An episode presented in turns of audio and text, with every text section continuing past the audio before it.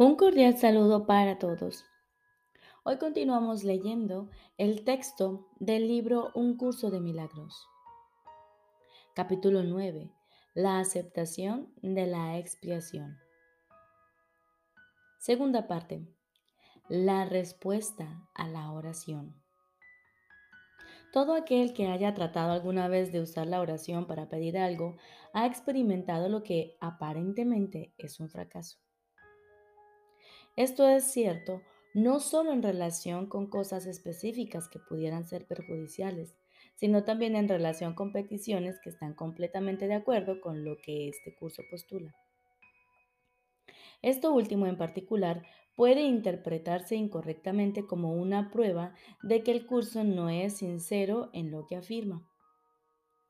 Tienes que recordar, no obstante, que el curso afirma y repetidamente que su propósito es ayudarte a escapar del miedo. Supongamos pues que lo que le pides al Espíritu Santo es lo que realmente deseas, pero aún tienes miedo de ello. Si ese fuese el caso, obtenerlo ya no sería lo que deseas. Por eso es por lo que algunas formas específicas de curación no se logran aun cuando se haya logrado un estado de curación. Un individuo puede pedir ser curado físicamente porque tiene miedo del daño corporal. Al mismo tiempo, si fuese curado físicamente, la amenaza que ello representaría para su sistema de pensamiento podría causarle mucho más miedo que la manifestación física de su aflicción. En este caso no estaría pidiendo realmente que se le liberase, se le liberase del miedo, sino de un síntoma que él mismo eligió. Por lo tanto, no estaría pidiendo realmente ser curado. La Biblia subraya que toda oración recibirá respuesta. Y esto es absolutamente cierto. El hecho mismo de que se le haya pedido algo al Espíritu Santo garantiza una respuesta. Es igualmente cierto, no obstante, que ninguna de las respuestas que Él dé incrementará el miedo. Es posible que su respuesta no sea oída. Es imposible, sin embargo, que se pierda. Hay muchas respuestas que ya has recibido, pero que todavía no has oído. Yo te aseguro que te están esperando. Si quieres tener la certeza de que tus oraciones son contestadas, Nunca dudes de un hijo de Dios. No pongas en duda su palabra, ni lo confundas, pues la fe que tienes en Él es la fe que tienes en ti mismo. Si quieres conocer a Dios y su respuesta, cree en mí cuya fe en ti es inquebrantable. ¿Cómo ibas a poder pedirle algo al Espíritu Santo sinceramente y al mismo tiempo dudar de tu hermano? Cree en la veracidad de sus palabras por razón de la verdad que mora en él. Te unirás a la verdad en él y sus palabras serán verdaderas. Al oírlo a él, me oirás a mí. Escuchar la verdad es la única manera de poder oírla ahora y de finalmente conocerla. El mensaje que tu hermano te comunica depende de ti ¿Qué te está diciendo? ¿Qué desearías que te dijese? Lo que hayas decidido acerca de tu hermano determina el mensaje que recibes. Recuerda que el Espíritu Santo mora en él y su voz te habla a través de él. ¿Qué podría decirte un hermano tan santo excepto la verdad? ¿Más le escuchas? Es posible que tu hermano no sepa quién es, pero en su mente hay una luz que sí lo sabe. El resplandor de esta luz puede llegar hasta tu mente, infundiendo verdad a sus palabras y haciendo posible el que las pueda oír. Sus palabras son la respuesta que el Espíritu Santo te da a ti. ¿Es la fe que tienes en tu hermano lo suficientemente grande como para permitirte oír dicha respuesta? No puedes rezar solo para ti, de la misma manera en que no puedes encontrar dicha solo para ti. La oración es la reafirmación de la inclusión, dirigida por el Espíritu Santo de acuerdo con las leyes de Dios. En tu hermano reside tu salvación. El Espíritu Santo se extiende desde tu mente a la suya y te contesta.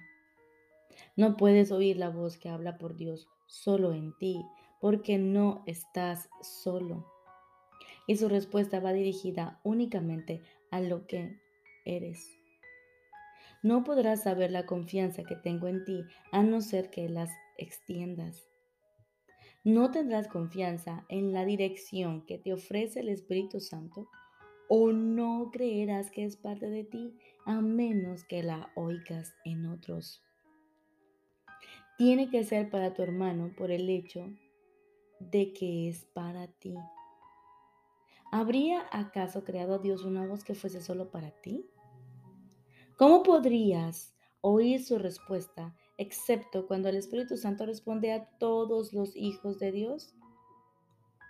Oye de tu hermano lo que quisieras que yo oyese de ti, pues tú no querrías que yo fuese engañado. Al igual que Dios, yo te quiero por razón de la verdad que mora en ti. Tal vez tus engaños te engañen a ti, pero a mí no me pueden engañar puesto que sé lo que eres. No puedo dudar de ti. Oigo solo al Espíritu Santo en ti, quien me habla a través de ti. Si me quieres oír, oye a mis hermanos en quienes la voz que habla por Dios se expresa. La respuesta a todas tus oraciones reside en ellos. Recibirás la respuesta a medida que la oigas en todos tus hermanos. No escuches nada más pues de lo contrario no estarás oyendo correctamente. Cree en tus hermanos porque yo creo en ti y aprenderás que está justificado que yo crea en ti. Cree en mí, creyendo en ellos, en virtud de lo que Dios les dio. Te contestarán si aprendes a pedirles solamente la verdad.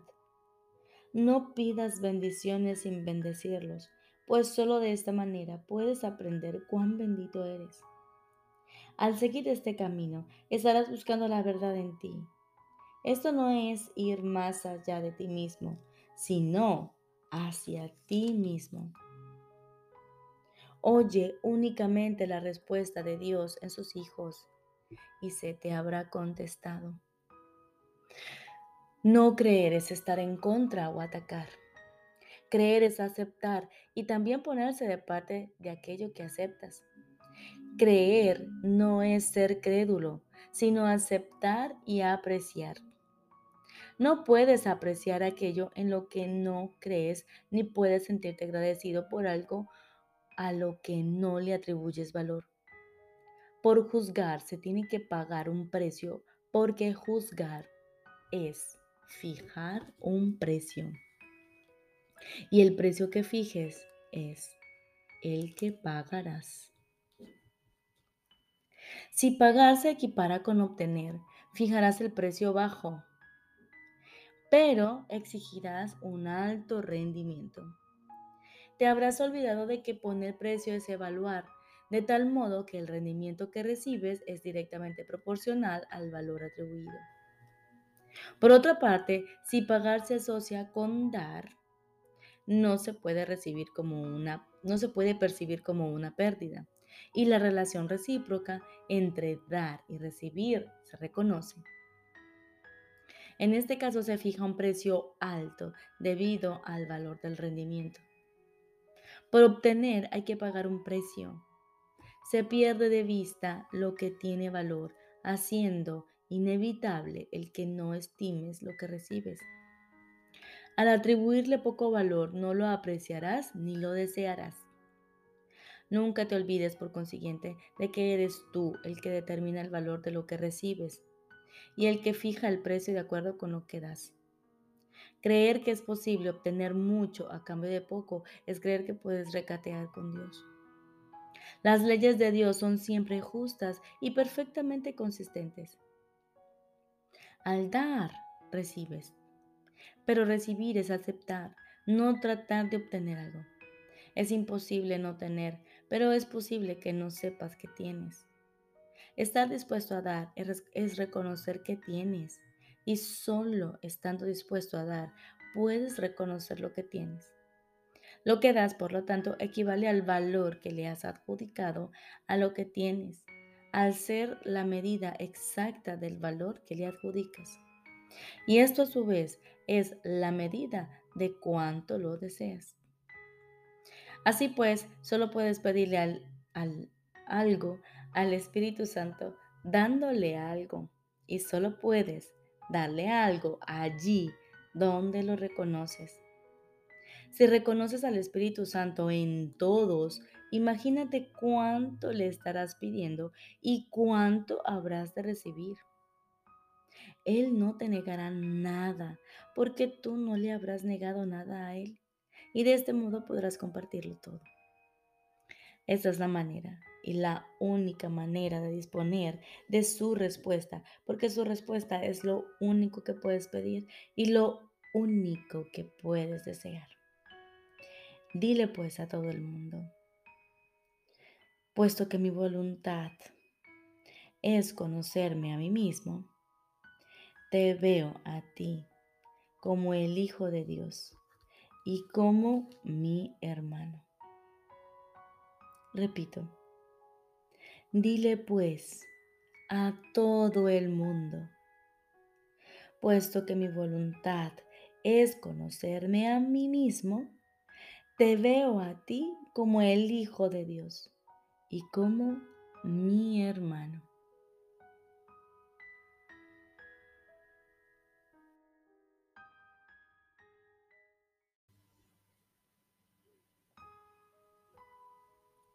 Ahora continuamos con el libro de ejercicios. Lección número 67. El amor me creó a semejanza de sí mismo. El amor me creó a semejanza de sí mismo. La idea de hoy es una afirmación exacta y cabal de lo que eres. Por eso es por lo que eres la luz del mundo. Por eso es por lo que Dios te designó como el Salvador del mundo. Por eso es por lo que el Hijo de Dios apela a ti para su salvación.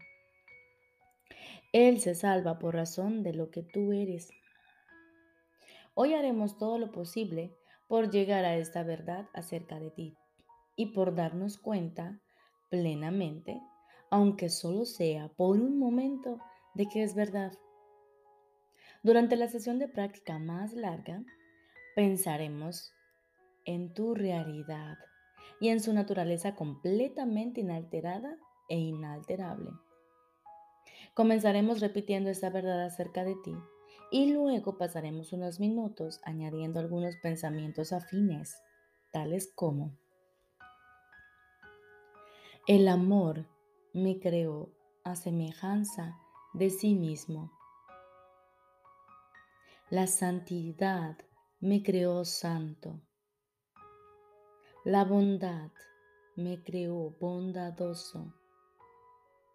La asistencia me creó servicial. La perfección me creó perfecto. Cualquier atributo que esté de acuerdo con la definición que Dios tiene de sí mismo es apropiado. Hoy estamos tratando de enmendar tu definición de Dios y de reemplazarla por la suya. También estamos tratando de recalcar el hecho de que tú formas parte de su definición de sí mismo. Una vez que hayas reflexionado sobre varios de estos pensamientos afines a la idea de hoy, trata, durante un intervalo preparatorio, de vaciar tu mente de todo pensamiento y de ir más allá de todas las imágenes y conceptos que tienes de ti mismo hasta llegar a la verdad en ti. Si el amor te creó a semejanza de su propio ser, ese ser tiene que estar en ti y tiene que estar en alguna parte de tu mente donde tú lo puedas encontrar. Tal vez te resulte necesario repetir la idea de hoy de vez en cuando, a fin de reemplazar aquellos pensamientos que te distraigan. Puede que también descubras que aún esto no es suficiente y que necesitas seguir añadiendo otros pensamientos relacionados con la verdad acerca de ti. Sin embargo, tal vez puedas superar todo eso y valiéndote del intervalo en, en el que tu mente está libre de pensamientos, quizá puedas llegar a la conciencia de una luz resplandeciente en la cual te reconoces a ti mismo tal como el amor te creó. Confía en que hoy harás mucho por acercarte a esa conciencia, tanto si sientes que has tenido éxito como si no. Hoy te resultará especialmente beneficioso practicar la idea tan a menudo como puedas. Necesitas oír la verdad acerca de ti tan a menudo como sea posible, debido a que tu mente está tan ocupada con falsas imágenes de sí misma. Sería sumamente beneficioso que te recordaras cuatro o cinco veces por hora, o incluso más si fuese posible, que el amor te creó a semejanza de sí mismo. Oye en esto la verdad acerca de ti. Trata de darte cuenta durante las sesiones de práctica más cortas de que no es tu diminuta y solitaria voz la que te dice esto se trata de la voz de Dios recordándote al Padre y a tu ser. Se trata de la voz de la verdad, sustituyendo todo lo que el ego te dice acerca de ti mismo con la simple verdad acerca del Hijo de Dios. El amor te creó a semejanza de sí mismo. Lección número 67. El amor me creó a semejanza de sí mismo. La santidad me creó santo. La bondad me creó bondadoso. La asistencia me creó servicial. La perfección me creó perfecto. Te deseo un feliz y maravilloso día.